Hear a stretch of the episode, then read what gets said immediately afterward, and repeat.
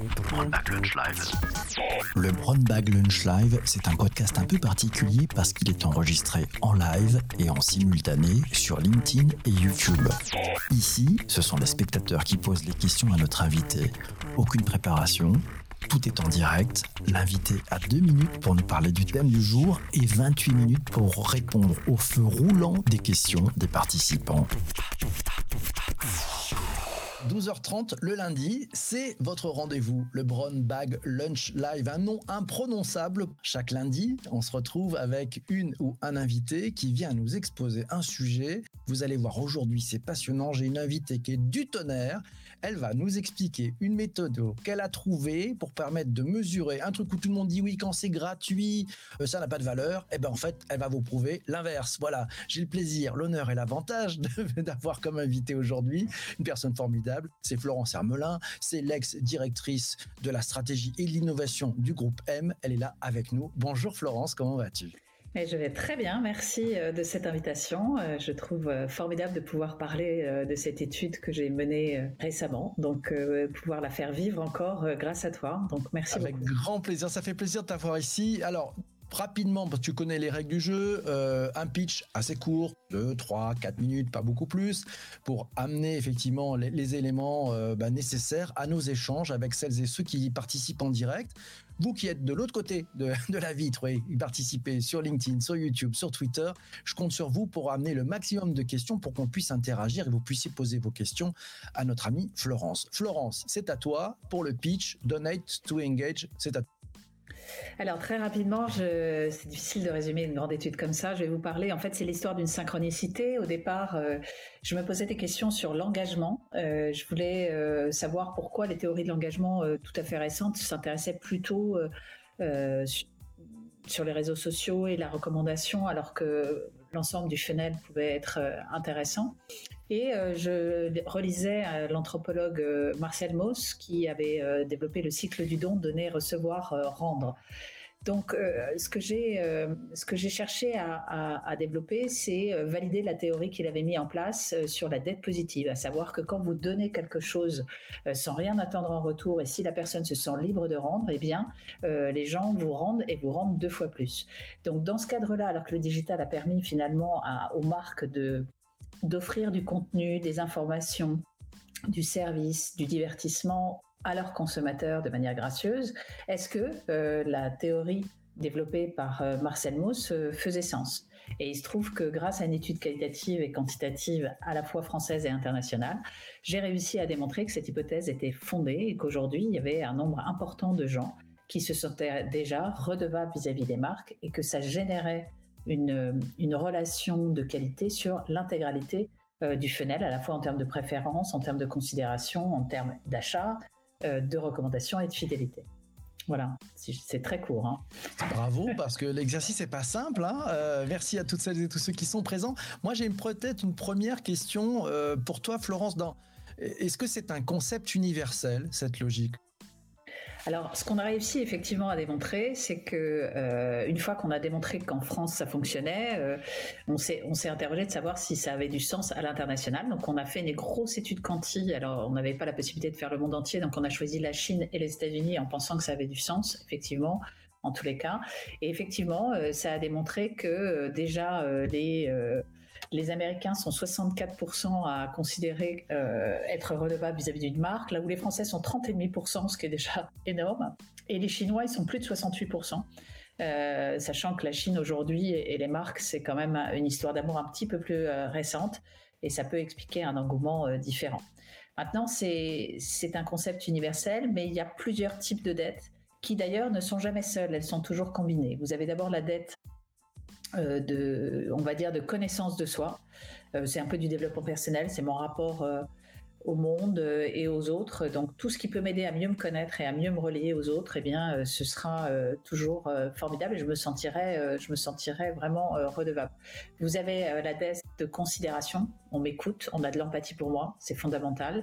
La dette de plaisir, qui est la dette la plus commune, puisque c'est la dette du tout ce qu'on peut vous offrir aujourd'hui pour euh, faire en sorte que vous sentiez bien, vous et vos proches. La dette de praticité, vous avez un problème, vous avez besoin de conseils, donc vous vous adressez à des gens qui peuvent vous aider ou des marques qui peuvent justement résoudre votre problème.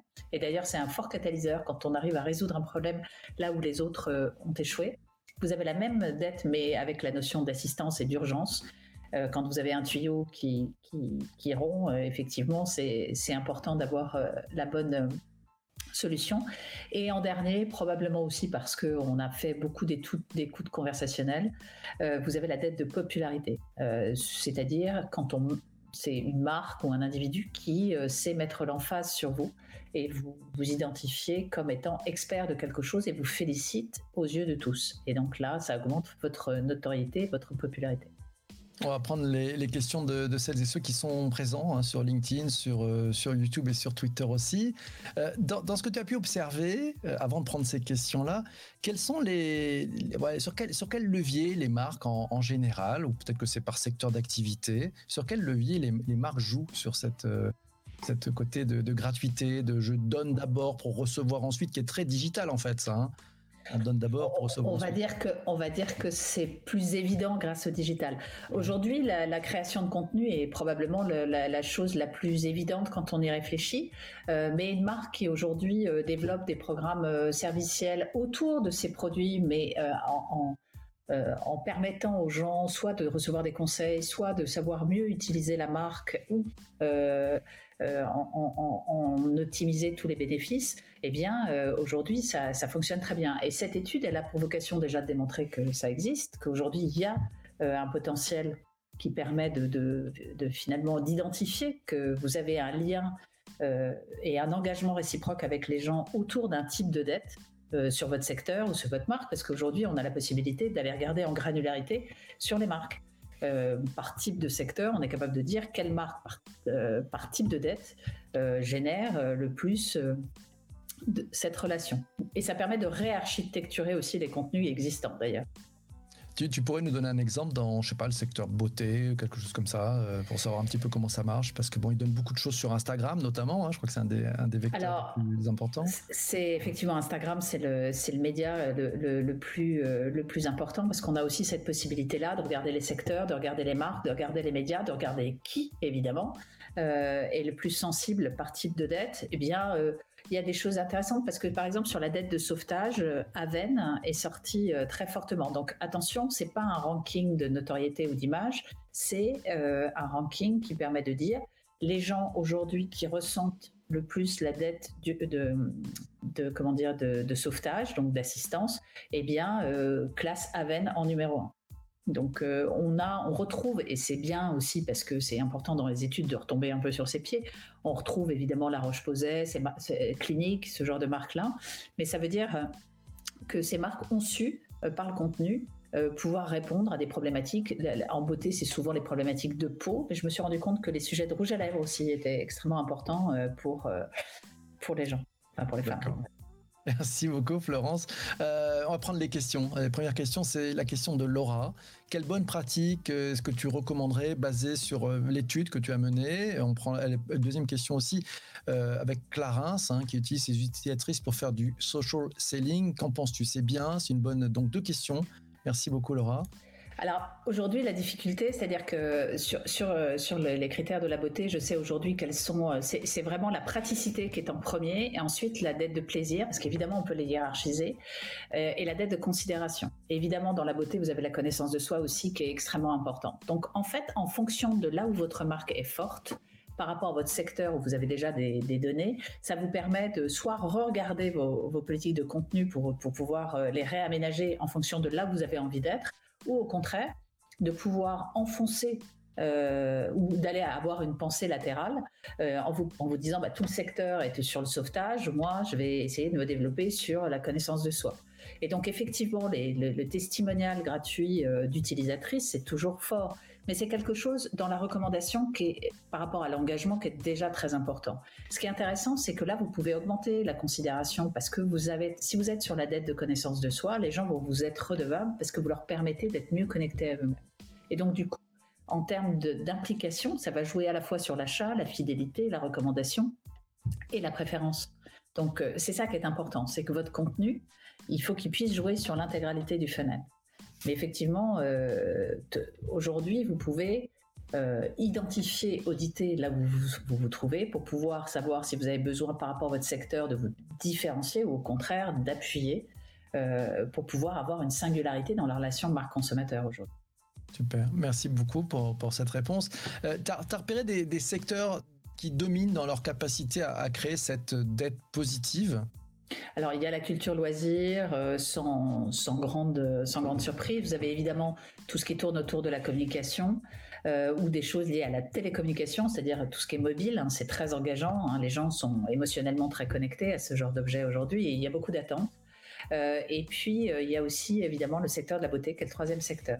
Mais il y a des secteurs, par exemple, comme l'automobile ou l'alimentation, qui sont pas forcément euh, extrêmement représentés aujourd'hui dans le domaine de la dette. En revanche, par exemple, sur l'alimentation, 50% des conversations qui concernent l'alimentation sur le net sont des conversations qui comprennent sémantiquement une notion de remerciement.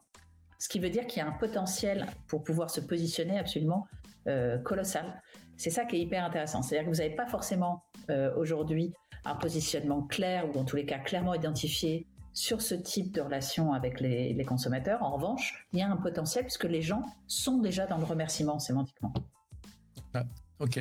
Euh, alors moi, la, question que j'aimerais, c'est c'est facile de se dire qu'en entreprise, on va aller vers une démarche où on va d'abord donner, mettre de la gratuité, alors qu'on est plutôt dans une logique de c'est quoi le retour sur investissement, alors que là on ne le connaît pas forcément. Dans ton étude, tu as réussi à, traquer, j'irai à mesurer, à dire tiens voilà, oui, on peut y aller parce qu'on sait qu'il y a des leviers qui font que ça va payer quoi. Alors aujourd'hui, on a identifié sur trois secteurs les, leviers euh, média marketing parce que quand vous arrivez euh, sur euh, l'analyse lexicologique et sémantique, vous arrivez à voir des leviers intéressants. Par exemple, dans le domaine de la voiture, sur la dette de plaisir, être avec ses amis dans la voiture, c'est une source de dette. Parce que ça génère du plaisir. Moi, je n'aurais jamais imaginé ça, donc c'est hyper intéressant. Quand on regarde d'ailleurs les publicités euh, aujourd'hui, on voit bien euh, cette dominante collective. ce, qui, est intéressant, c'est qu'aujourd'hui, vous avez des leviers média marketing qui sont identifiés grâce à cette étude et qui permettent de dire sur tel secteur, pour tel type de dette, euh, les meilleurs leviers, ça peut être effectivement sur le plaisir, être ensemble, sur par exemple, sur l'automobile, les hommes aimeraient bien qu'on les considère comme experts de la Formule 1. C'est ressorti assez fortement. Donc, on peut donner la parole, vous parliez de donner la parole à ses utilisateurs, on peut leur donner la parole en identifiant des sujets sur lesquels ils ont envie de créer du contenu de divertissant et sur lequel ils ont envie d'être partie prenante. Donc ça vous permet d'identifier des leviers qui sont créateurs euh, de dettes positives. Sachant que la dette négative existe aussi, hein, forcément. Ah, alors, tu nous en parles un peu de cette dette négative? Non, alors je ne l'ai pas étudiée, mais, euh, on la connaît bien, c'est le bad buzz, donc euh, ce c'était pas, pas nécessaire. Moi, aujourd'hui, si vous voulez, j'ai juste pensé cette hypothèse, je l'ai validée quantitativement et qualitativement, je l'ai validée d'un point de vue France et international. Aujourd'hui, je suis capable d'avoir une hiérarchie, je suis capable de connaître pour les secteurs euh, ce qui fonctionne en termes de levier, en termes de médias, en termes de profil et en termes de, de marque par type de dette. Donc ça, euh, c'était quand même un, travail qui m'a pris trois ans, hein, parce que créer euh, une, analyse sémantique de la dette, ça a été particulièrement compliqué. Mais ça a été un, chouette travail. Par exemple, quand on a scrollé l'internet, on s'est rendu compte que vous avez autant de gens qui disent merci de m'aider et des gens qui disent merci de m'avoir aidé. Et donc, ceux qui nous intéressent, c'est ceux qui disent merci de m'avoir, euh, merci de m'avoir aidé, parce que ceux que merci de m'aider, c'est l'appel au don, ce qui n'est pas la même chose. Donc, vous voyez, sémantiquement, ça nous a pris beaucoup de temps pour être très affinés et être capable de proposer quelque chose. Aujourd'hui, dans un deuxième temps, et Groupe M est en train de travailler là-dessus, euh, on est en train de valider avec euh, des, des, médias la capacité justement de certains messages à générer tel type de dette par rapport à d'autres. Donc, on, on est rentré dans une phase beaucoup plus applicative. Bonjour à, Christian, Anne-Sophie, Simomed, Patrick, euh, Grégoire, euh, Isabelle, Virginie qui nous ont rejoints. On prend les questions. Euh, une autre, ah tiens, une question de, de c'est la fin des influenceurs ou des influenceuses, tu penses, ou au contraire, non, on en est tout début? C'est absolument pas une remise en cause euh, de la fin des influenceurs. Ça serait un autre débat parce que j'ai un point de vue sur le sujet, mais c'est pas le, propos de cette étude. C'était de démontrer que justement il n'y a pas que la recommandation et les influenceurs pour faire vivre gratuitement euh, dans la sphère, en fait, hors de la sphère marchande, euh, la relation marque-consommateur et engager les gens à toutes les étapes du funnel. C'était vraiment ça qui était important pour nous de le démontrer. Donc non, c'est pas la fin des influenceurs. Tu nous parlais tout à l'heure de celui qui donne, hein, le donateur. Euh, Laura rebondit et dit et quand le donateur n'est pas forcément très visible, euh, elle prend l'exemple au, départ, hein, Leclerc qui a créé qui est le moins cher.com, par exemple, il n'était pas très visible. Euh, ça, marche quand même. Pas être... bah, ça marche parce qu'ils ont dépensé beaucoup d'argent en télé pour dire qu'effectivement c'est Leclerc qui faisait qui est le moins cher.com. effectivement, l'idée c'est, on n'a pas besoin d'apparaître forcément directement quand on fait du contenu d'ailleurs.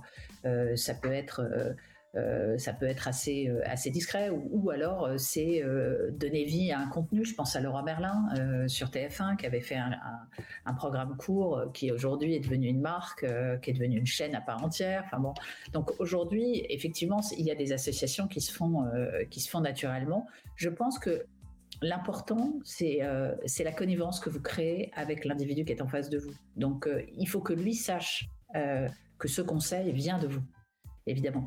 L'important, c'est le caractère gratuit et euh, sans rien attendre en retour.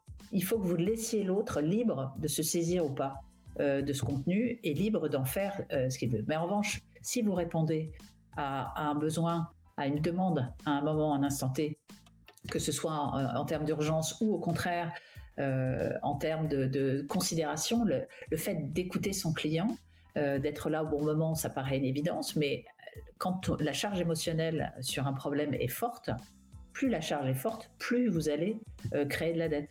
Et cette dette va vous permettre de créer une relation qui va durer et se pérenniser dans le temps. Et c'est ça qui est formidable. Mmh. dans, les, points de contact, médias et hors médias, tu as repéré des points de contact qui sont pertinent dans cette logique de on, va être plutôt être altruiste, hein, si j'entends ce que tu dis. Euh, euh,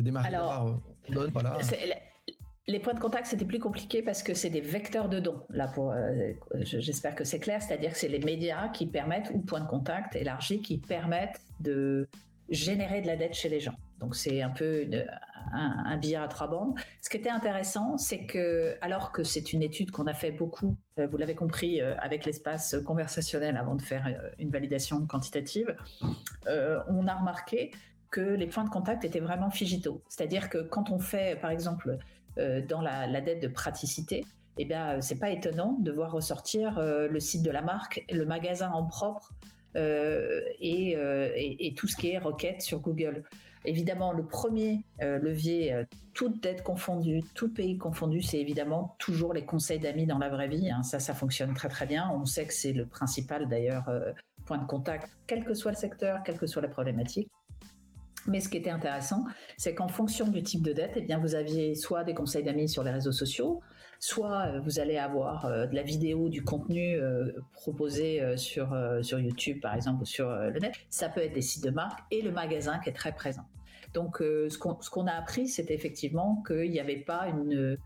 C'est pas parce que vous faites du contenu qui est essentiellement digital que la, la, la manière dont vous créez de la dette, ça sera uniquement par ce canal-là. On va prendre une question de, Christian euh, qui dit quelle l'articulation entre le content marketing, hein, qui crée de la dette, et le faire savoir pour élargir le cercle des endettés? On met où le curseur? Après, ça c'est de la stratégie média. Euh, j'ai envie de dire que l'important c'est d'être euh, aligné entre le contenu que vous allez créer et l'envie d'être que vous avez envie de créer. C'est-à-dire que vous avez du contenu et ce contenu c'est très, peut être euh, en fonction. Donc si vous êtes aligné entre ce que vous produisez et euh, ce, que, ce que vous voulez créer comme type de dette, en fait, il va y avoir un effet euh, boule de neige qui va, qui va s'opérer, puisque tout le principe, justement, c'est de la recommandation du tiers. C'est-à-dire qu'on se saisit de votre contenu, on dit que ça répond à, son besoin, et donc, du coup, bah, le premier touchpoint qui est le conseil d'amis dans la vraie vie, ou le conseil d'amis sur les réseaux, va fonctionner à plein.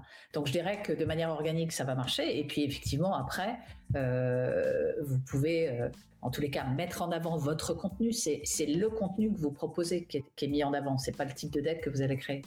Donc je dirais que ça, ça, relève de la, de la stratégie euh, média que vous avez envie de mettre en place pour valoriser un contenu par rapport à un autre. Mais si vous savez que ce contenu va créer ce type de dette-là et que c'est ce type de, de, relation que vous avez envie de créer avec vos, avec vos consommateurs, eh bien, effectivement, ça vaut la peine de le pousser.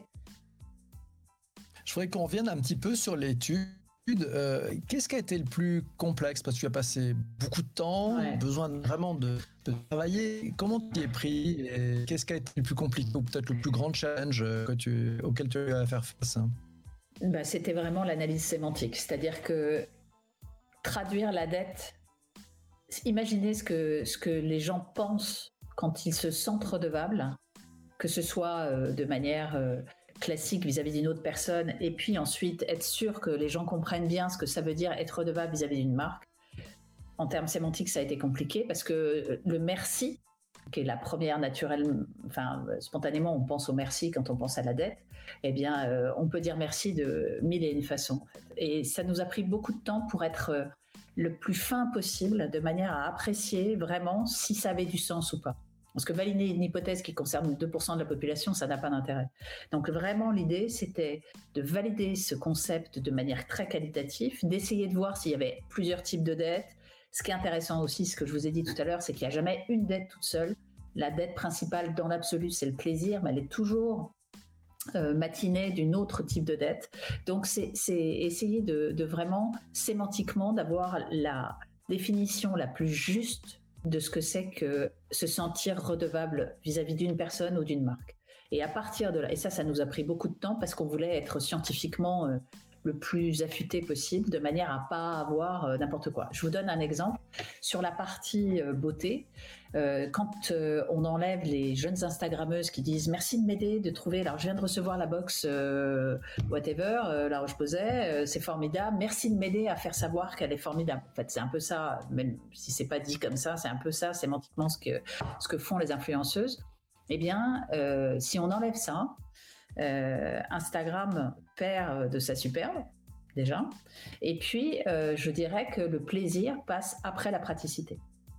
C'est-à-dire que si on s'intéresse vraiment aux, gens qui disent merci de m'avoir aidé, alors on se retrouve avec des gens qui sont dans une dynamique qui est une dynamique de praticité. Ils ont besoin d'aide, hein, la plupart du temps, plutôt que du plaisir. Alors que on sait que la beauté, c'est à la fois une problématique liée au plaisir. Par exemple, la texture et l'odeur des produits fait partie euh, des outils qui créent de la dette, typiquement. De la dette de, plaisir et de connaissance de soi. Donc euh, le fait qu'un produit soit à la fois efficace mais aussi euh, prenne soin de la beauté au quotidien des femmes, leur apprenne des rituels, etc., ça va contribuer à, à générer de la dette. Mais ce qui est intéressant, c'est que ça va contribuer autant à générer de la préférence de marque ou de la considération que de la recommandation ou de la fidélité voire susciter l'achat. Et c'est ça qui était chouette, en fait. C'était de se rendre compte que ça marchait sur tous les aspects du, du fenêtre et pas simplement sur la recommandation. Ça, ça doit faire plaisir parce qu'au départ, tu pars avec une intuition et ah puis tu creuses, tu cherches et puis tu arrives à le, à le remettre en, en, musique et à dire, bah, ça y est, on a, on a prouvé que c'était bien ça. Ça doit être ah, un vrai bonheur c'était jouissif parce que pour, pour, enfin, quand on demandait par exemple aux Français, les Français, ils ont été 82% à nous dire qu'ils se sentaient redevables en général auprès des auprès d'autres individus, généralement la famille et des amis, ce qui est assez normal.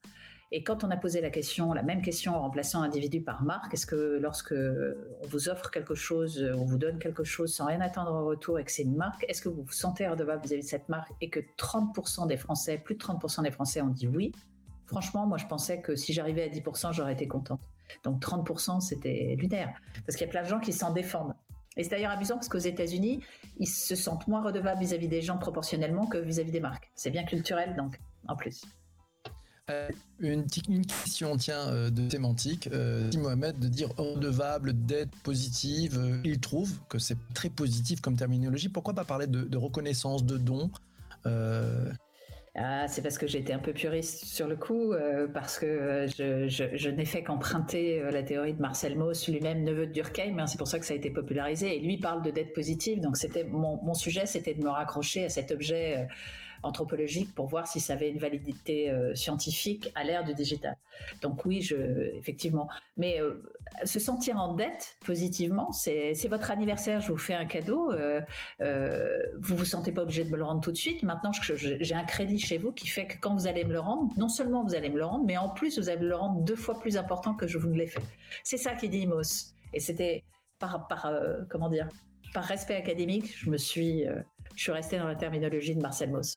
On a la réponse. Merci beaucoup, Florence. Et, à contrario, les, marques, à l'inverse, elles aussi, elles pourraient reconnaître euh, ce que les consommateurs leur amènent ou pas? Tu vois ça ou pas encore? Alors, euh, le champ que ça a ouvert pour moi, qui est un champ que je, je pourrais encore continuer à investiguer, c'est vraiment justement cet engagement aujourd'hui. C'est un engagement réciproque, sinon il ne fonctionne pas. Et euh, on voit que c'est, alors, même si aujourd'hui c'est un peu galvaudé, mais le côté win-win de la relation, il existe parce que justement, euh, les gens euh, sont contributeurs. Et la, dette de popularité, même si elle n'est pas aujourd'hui extrêmement forte, c'est une dette qui est appelée à se développer parce que les gens, justement, se sentent euh, co-constructeurs de la marque. Et dans les catalyseurs, on a vu que c'était extrêmement important. Souvent, moi, dans, mes, dans les nombreuses études que j'ai pu faire, les gens sont toujours un peu interloqués qu'une marque puisse s'intéresser à ce qu'ils pensent. Mais pour autant, je pense qu'aujourd'hui, il y a vraiment euh, une, forme de, réciprocité à, développer pour faire en sorte que cette relation perdure. Parce que c'est l'objectif, c'est le réachat, la fidélité, etc. Alors, sachez que Bourdieu, pour continuer euh, dans les références, Bourdieu avait vu euh, tout de suite chez Mauss le risque de manipulation. Donc, effectivement, il faut savoir, il y a une frontière un peu ténue et il faut être capable déontologiquement de savoir la tenir, c'est-à-dire d'être capable d'offrir quelque chose. On sait bien que cette relation, elle est indirecte et que l'objectif d'une marque, c'est quand même de vendre. Maintenant, euh, ce qui est intéressant, c'est que la marque n'est pas obligée de développer tout ce contenu à côté et qu'elle prend tout autant de choses. Moi, j'avais vu dans le baromètre là sur le Covid, pendant tout le temps qui s'est passé, euh, il y avait 94% des Français qui considéraient que les entreprises et notamment les marques avaient un rôle à jouer pour justement leur apprendre à euh, adopter euh, les, comportements vertueux. Et je pense que ça aussi, c'est extrêmement important parce qu'il euh, y a une attente de la part des marques qu'il n'y a pas du tout vis-à-vis des institutionnels ou de nos gouvernants qui aujourd'hui, pour lesquels on a vraiment beaucoup de défiance. Donc les marques ont un vrai rôle à jouer dans cette, dans cette transmission de, bons comportements et, de, et du coup, là, créer aussi de la dette positive de cette, de cette, de cette dimension-là. Ouais. Et cette démarche, on va prendre la question de, Mira juste après, et cette démarche a un impact sur les, collaborateurs de, ces entreprises, sur euh, la nouvelle génération qui cherche, dit-on, peut-être plus de sens euh, que la génération précédente. Tu, penses qu'il y a un impact là-dessus? Ça ah joue aussi? Aujourd'hui, aujourd'hui, sur les nouvelles générations, même si on en parlait un petit peu avant, vous avez encore euh, les plus jeunes qui, se disent ok, je, comprends, c'est important et ça serait important dans ma vie, mais là j'arrive juste sur le marché, j'ai envie juste de profiter. Donc après moi le déluge et puis après je, reprendrai des comportements vertueux. Mais, globalement aujourd'hui, si on ne donne pas du sens euh, à nos actions, et ça rejoint un peu la question que vous m'avez posée tout à l'heure, effectivement, euh, le faire savoir, c'est aussi important au sein de sa, communauté de collaborateurs pour avoir une forme de fierté d'appartenance, évidemment, mais c'est aussi tout le principe de la raison d'être. Mais savoir que euh, dans l'objectif commercial d'une marque, il y a aussi cette dimension de créer une relation de réciprocité pour un engagement euh, et une satisfaction qui soit pas qu'une satisfaction matérielle, mais qui puisse être immatérielle, ça bénéficie effectivement à la brand equity de la marque et ça, ça bénéficie et ça irradie euh, au sein de l'entreprise. Merci beaucoup. Une dernière question, on va prendre la question de Mira. Euh, la notion de gratitude, tu vois comment? Elle est sémantiquement proche de l'intelligence émotionnelle. Comment, comment tu vois les choses? La gratitude, c'est des gens qui remercient en conscience, pour moi. C'est la définition que je donnerais. Alors que la dette positive, c'est quelque chose de, de l'ordre de, de quelque chose de plus inconscient et de plus profond, puisque Mauss euh, a été très loin hein, dans la manière dont il a, il a défini ce cycle du don. Donc, la, gratitude, je dirais que c'est vraiment des gens qui ont une conscience. Alors, par exemple, quand vous dépannez quelqu'un qui a un problème de tuyauterie et que vous êtes sur le roi Merlin et que le type vous explique dans une vidéo YouTube comment réparer la fuite que vous avez, je pense qu'effectivement, c'est de la gratitude qui arrive. Mais encore une fois, moi, mon sujet, c'était de démontrer une équation. Et cette équation, la notion, il l'avait appelée d'être positif, qui est vraiment de À partir du moment où une action euh, gracieuse vers moi est, mise en, œuvre et que je me sens libre de rendre ou pas, alors euh, je peux ressentir de la gratitude, effectivement, mais je, vais d'abord me sentir redevable. C'est vraiment plus profond, j'ai le sentiment, parce que ça engage les gens sur la durée, alors que la gratitude, ça peut être un peu spontané. Moi, je voulais te remercier, te dire merci. formidable. Merci infiniment. Hein. Merci. Bah, c'est beaucoup de, c'est beaucoup de gratitude là que je ressens. Je vous remercie. c'est un bonheur. Merci. à toi. Et ils mettent le feu dans leurs commentaires. On se retrouve la semaine prochaine à 12h30. Salut mes amis. Bon appétit. Ciao, ciao. Pour ne rater aucun des prochains épisodes du Brown Bag Lunch Live, le plus simple est de t'abonner sur ta plateforme de podcast préférée. Et si le cœur t'en dit, rendez-vous sur YouTube ou LinkedIn en live pour participer en direct aux prochaines interviews.